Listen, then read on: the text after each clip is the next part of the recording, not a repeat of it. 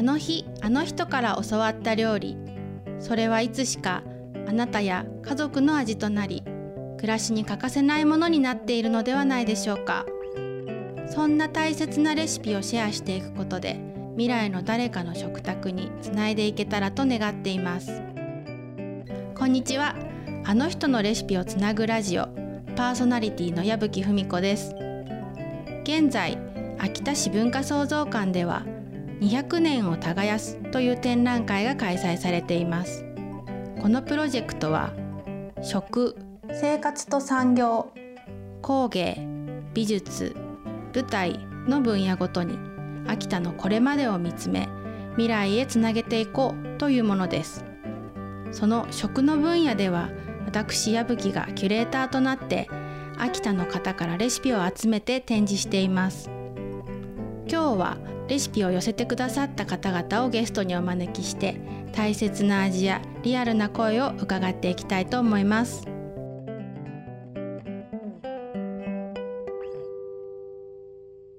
本日のゲストは秋田市にお住まいの山中真紀子さんです。こんにちは。こんにちは。山中さんがご紹介してくれるのはどんなレシピですか？祖母から教わった冷や汁です。はいこの料理にまつわるエピソードをでは聞かせてください戦後間もなく祖父を亡くした父方の祖母は日用雑貨のお店を切り盛りし、7人の子供を育て上げました。そんな明治生まれの気丈で厳しさもある祖母でしたが、姉と私は初めて同居した孫だったからか、とても可愛がってもらいました。冷汁は群馬から嫁いできた祖母のふるさとの味。お盆の日、親戚一同が祖母の家に集まり、先祖をお迎えするとき、必ずと言っていいほど登場しました。そうめんのつけ汁として、この冷や汁を食べます。ごまをすって、すり鉢でゴリゴリとすり上げるお手伝いをしながら、自然と作り方を教えてもらったような気がしています。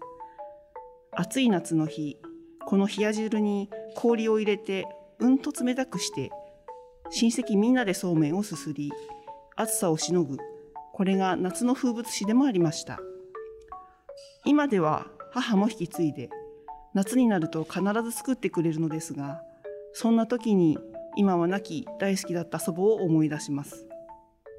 はいありがとうございますなんだかあのチリリンと風鈴の音でも聞こえてきそうなそうですね。はい、素敵なエピーソードでした。ありがとうございます。えー今日は実際このメニューを作ってきていただいています。はい、こちらにあるので早速いただいてみましょう。わーい。いただきます。ごまの香りがしますね。いいですね。はい。うん。濃厚ですね。ごま味噌。はい。のだしと、えー、きゅうりがパリパリ爽やかでいいなこれでみょうががね効いてますねはい。エンドレスで麺が食べれそうなでなんかこれ一杯でしっかりとご飯になるようなボリュームがありますねそうですね。うん、はい。美味しいありがとうございます、えーではこのレシピをご紹介いただけますか？あ、はい。と材料はきゅうり、ごま、めんつゆ、味噌、ネギ、大葉、みょうが、これはお好みです。うんうんあとはそうめん。うんで、これは冷麦とかでも大丈夫です。はいで、作り方なんですが、まずごまをいってすります。で、このするときに、うんなるべくすり鉢を用意して、はいで、そしてその油が出るまでよくゴリゴリとすります。うんうんこれがポイントになるかなるほなと思います。ど。えっとす市販のすりごまを買うよりもあのいりごまをもっとしっかり自分ですり鉢でする方がそうですね良いということですね。はい。でそれできゅうりは薄い輪切りにして、うんあの準備します。うんでそれでネギもみじん切り、うんあと大葉とみょうがもあの、まあ、お好みで千切りとかにしてください。はいでそれでめんつゆはあの通常つけつゆとして食べるよりもうん少し濃いめにまず、あの準備してください。はい。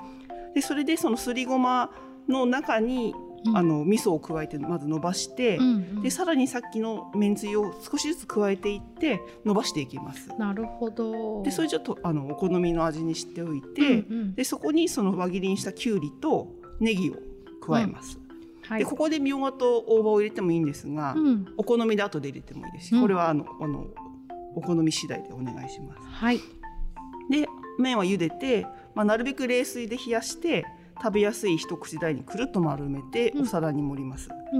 でそれであの適度にその氷等でつゆを薄めながらこう食べていただくという形になります。はい、ありがとうございます。いろいろとポイントがありそうですけども、えっとつけつゆの方を要はえっと味噌とごまと、えー、めんつゆでこうブレンドしていった、えー、つゆにつけていくっていうことなんですね。そうですね。はい。うん、これが美味しいですねやっぱコクが出て最高ですねえっと実は私この夏ねこのレシピを、えー初めて見て、えー実践してみたんですけども、感動のあまり何度も何度も作りまして 本当お世話になりましたこの夏嬉しいですました。うん、でさらにはあの自分なりのアレンジも加えて例えば豚のゆで豚を入れたりとか、えー揚げなすを入れたりとか、えー牛肉の湯がいたのを入れてみたりとかどんどんアレンジしてえー進化させて、なんかおばあさんに怒られそうなちょっとね厳しそうなおばあさんだったのでどうやらそんなそんなんじゃないわって言われないかちょっと不安になりながらも自分なりに食べてました。きっと喜んでると思います。あそうですかね はい。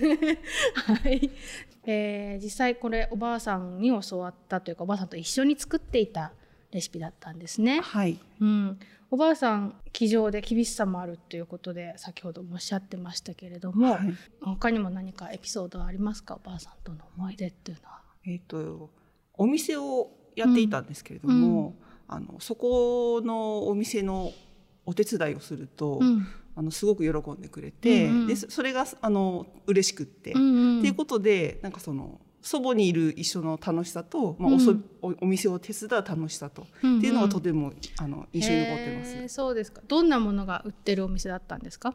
なんかもう日用雑貨のお店だったので、うんうん。まあそれこそ飲みもあのジュースとか、うんうん。お菓子とか、うん。あとそれこそパンとか、うん。あとそれあの洗剤とかそういったものもあるような、はいはい。本当に小さな商店でした。うんうんうん、へえおばあさんはそこを自分で一人で切り盛りしていたと、へえいいですね。かっこいいですねなんか、そうです。今思えばなかなか、うんうん。あの素敵な人だなったんだなと思います。うんうん、やっぱり私の祖母も、えーもう他界はしましたが、えー戦後、えーおじいちゃんの方は早くに亡くなっておばあちゃんが結構頑張ってか家庭をうちも家事をしてくれたりとかしてたんですけど、やっぱりかっこいいおばあさんだったなっていうのはあってやっぱり戦後を生き抜いたおばあさんたちのならではの姿っていうのはあるかもしれないですね。そうですね。うんこれはでもお盆にみんなで食べるメニューだった。そうですね。うんうん。あのお盆ってあの迎え火送り火というものを、あのはい。風習とあると思うんですけども、うん。その日にちょうどうんうん。みんな一度に会するっていうこう約束というかうんうん。自然と集まるような感じがあったので、うんうんうんその日はもうこれだねっていう感じでこうな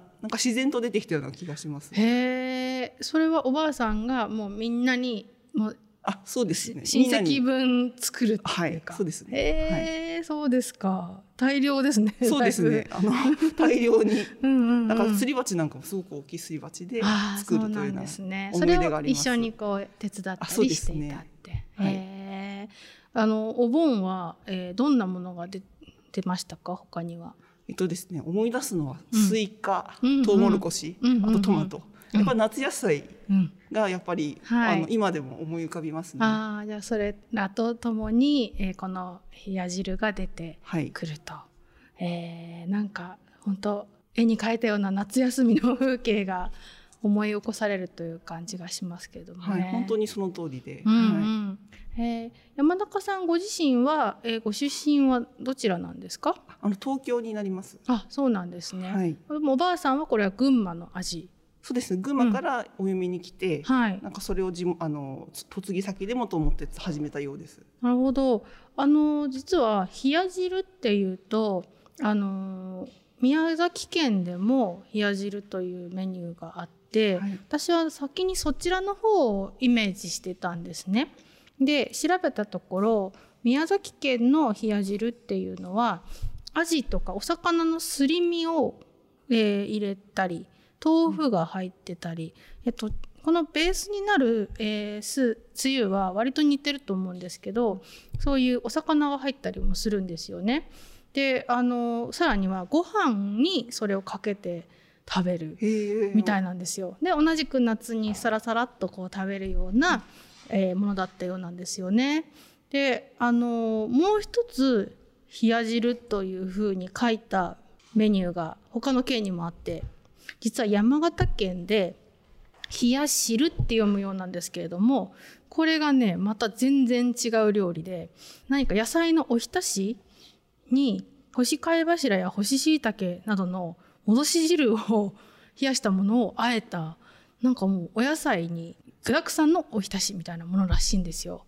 それを見てびっくりしてであのもう一つのこの麺に使う今日の山中さんの冷や汁っていうのはあの埼玉とかやっぱりあちらの関東圏の方の味のようなんですよね。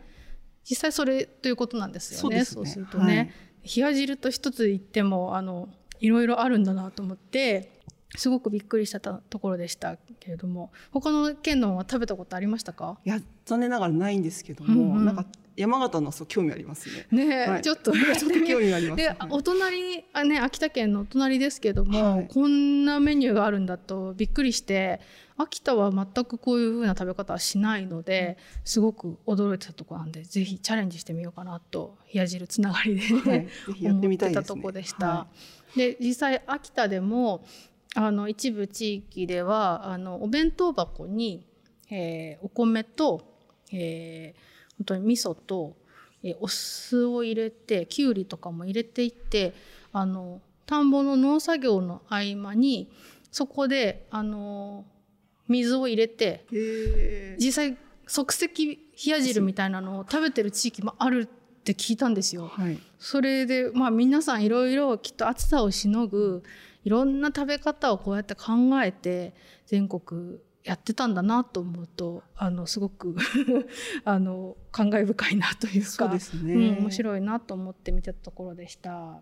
えー、本当このレシピとの出会いは私の中で衝撃だったのでこれからもバンバン作っていきたいと思いますのでありがとうございました教えてくださって。あありがとうございました。ということで本日ご紹介したのは山中真紀子さんがおばあさんから教わった冷や汁でした山中さんありがとうございましたありがとうございました。展覧会200年を耕すは秋田市文化創造館で2021年9月26日まで開催しています食の分野ではあの人のレシピをつなぐと題して誰かが誰かに教わったレシピを展示しています。会場にはお持ち帰りいただけるレシピもありますので是非あなたの食卓につないでいただけたらと思います。それではさようなら。